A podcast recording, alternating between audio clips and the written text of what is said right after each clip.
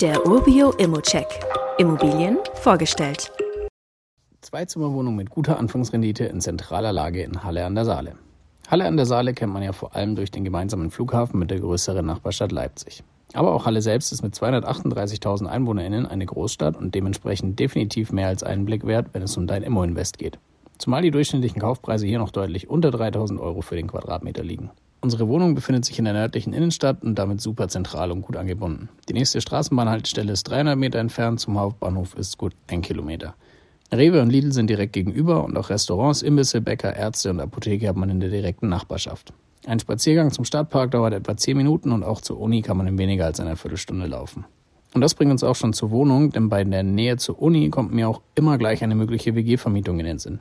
Damit wird sie aber leider nichts. Die Wohnung hat zwar zwei Zimmer und eine ausreichend große Küche, das Wohnzimmer ist aber gleichzeitig ein Durchgangszimmer zum Schlafzimmer und das ist bei WGs ja schon ein Problem.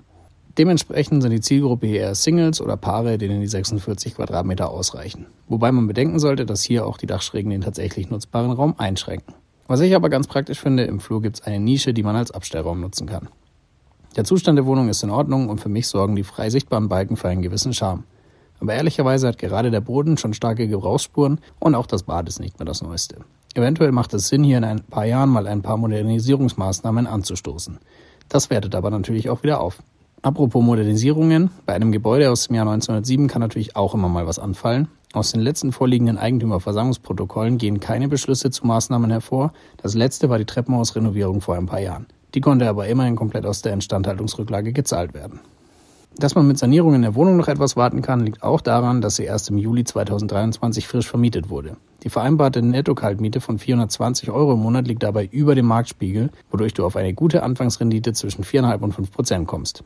Der Kaufpreis liegt ganz knapp über der Marktwertschätzung, aber mit ca. 2400 Euro immer noch deutlich unter den eingangs erwähnten 3000 Euro pro Quadratmeter.